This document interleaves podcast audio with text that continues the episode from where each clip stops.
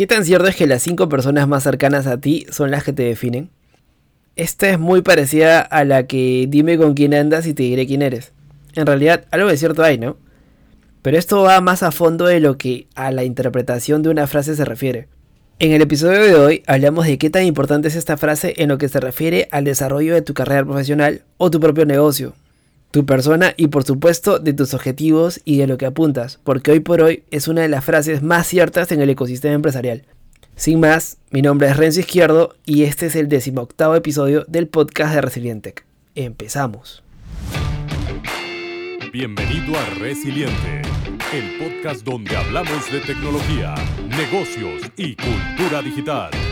Además, te damos a conocer las mejores técnicas, habilidades, tips herramientas que podrás aprovechar y aplicarlas en tu camino emprendedor. Así que prepárate para escucharnos y lee los beneficios después. Y ahora, su anfitrión y creador de este podcast, Renzo Izquierdo.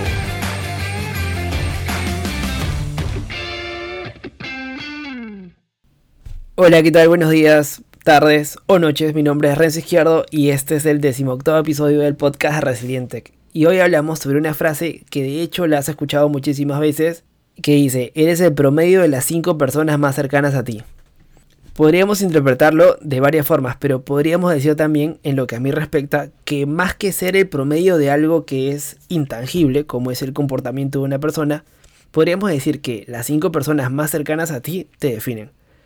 En realidad, me da igual si son 5, 7, 9 o 3. Esto de ponerle una cantidad no necesariamente es así. Es simplemente colocarle un número. Simplemente porque, porque queda mejor así. Es como, por ejemplo, cuando se dice eh, estos son los 7 hábitos de las personas altamente efectivas. O cuando se dice que hace falta 20 días para hacer un hábito y que te quede para toda la vida. Eso no es lo importante. Lo que sí es importante es que este es un efecto muy curioso que tiene una gran relevancia que seríamos capaces si, por ejemplo, comenzamos a imaginar que conocemos a esta persona. Y si la conocemos bien a sus 4 o 5 personas más allegadas a la persona en sí, seríamos capaces de definir en gran medida a esa persona inicial como es. ¿Pero por qué?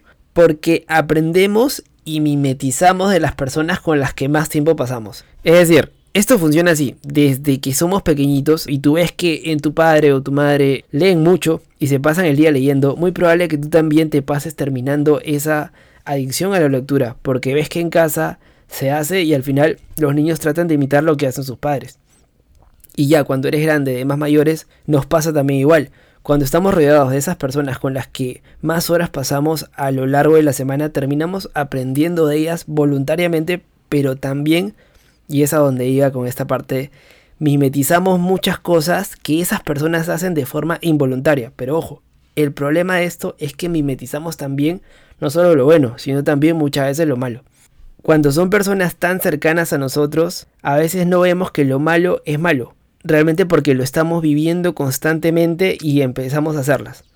No, son, no somos tan objetivos y no vemos que hay cosas que son realmente malas porque se nos está calando en nuestra forma de hacer las cosas también. Por eso hay que tener mucho cuidado y siempre que queremos aprender de alguien, por supuesto, solo aprendamos lo bueno y también aprender de lo malo. Tener localizado qué es lo malo y decir, yo eso no lo quiero hacer así, yo quiero hacerlo lo contrario, yo quiero hacerlo bien. Y bueno, estas 4, 5 o 7 personas que sean las, las que más tiempo pasamos no siempre son bien elegidas por nosotros. Por ejemplo, si estamos en nuestro trabajo, que es muy absorbente, que estamos en contacto con compañeros, bueno, ahora ya no mucho, pero si igual interactuamos con nuestros compañeros o, o nuestro jefe también, es probable que pasemos muchas horas con ellos que incluso con nuestras familias. Pasamos más tiempo con nuestro propio jefe o compañero de trabajo y lo que quiero llegar a decir es que no siempre esas personas las elegimos nosotros. Así que hay que tener mucho cuidado con lo que aprendemos o dejamos de aprender de esas personas, como decía antes. Con lo que sí podemos elegir, es muy importante hacerlo, elegir a las personas que realmente nos gustan, de las cuales podemos aprender. A gente que sea mejor que tú. Tienes que rodearte de la gente mejor que tú para que nunca dejes de aprender. Porque nunca jamás tenemos que dejar de aprender de lo bueno y de lo malo, de cómo queremos hacer las cosas y todo aquello que tanto en la vida profesional como en la vida personal nos van a ayudar a alcanzar nuestros objetivos. Porque ojo, ya sabes que aquí hablamos de esta parte en exclusiva, relacionado bastante con los negocios, por supuesto, pero esta parte va también por tu lado profesional, ya seas ya sea en tu trabajo o en tu negocio, pero al final hay muchas cosas que se interceptan con lo personal y que nos puede servir tanto para un campo como para el otro. Ahora, centrándonos en la parte profesional, les pregunto, ¿quieres mejorar en tu carrera? Sí, ¿verdad? Como todos. Da igual si estás trabajando para una empresa o tu propia empresa, tu propio proyecto.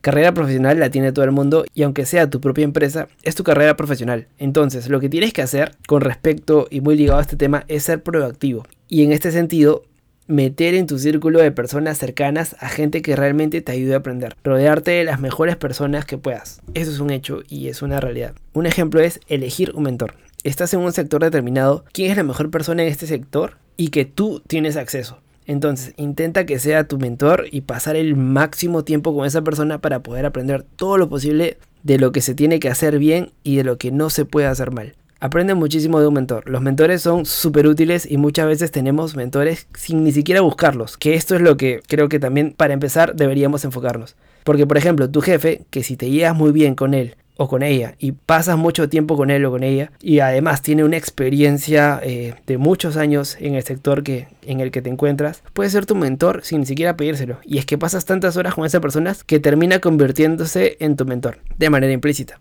Cuando me refería a la parte de, ser proactivo es que puedas meter a tu círculo a gente que te interese para poder aprender lo posible sobre sus valores, sobre la forma en que hacen negocios, en la forma sobre todo en cómo resuelven conflictos, que esto eh, se hace bastante con la experiencia del mentor. Y para aprender también lo que no quieres hacer de esa forma. Lógicamente muchas veces hay gente que es buena, pero en determinados aspectos pues no compartimos la forma de hacer cosas o de hacer negocios, entonces frente a esto localízalo y aprende de ello. Y en retrospectiva les quisiera hacer una pregunta. ¿Actualmente les gustan las 5 personas con las que más compartes tiempo? ¿Crees que realmente compartes lo que eres? Si tu respuesta es sí, significa que vas por buen camino.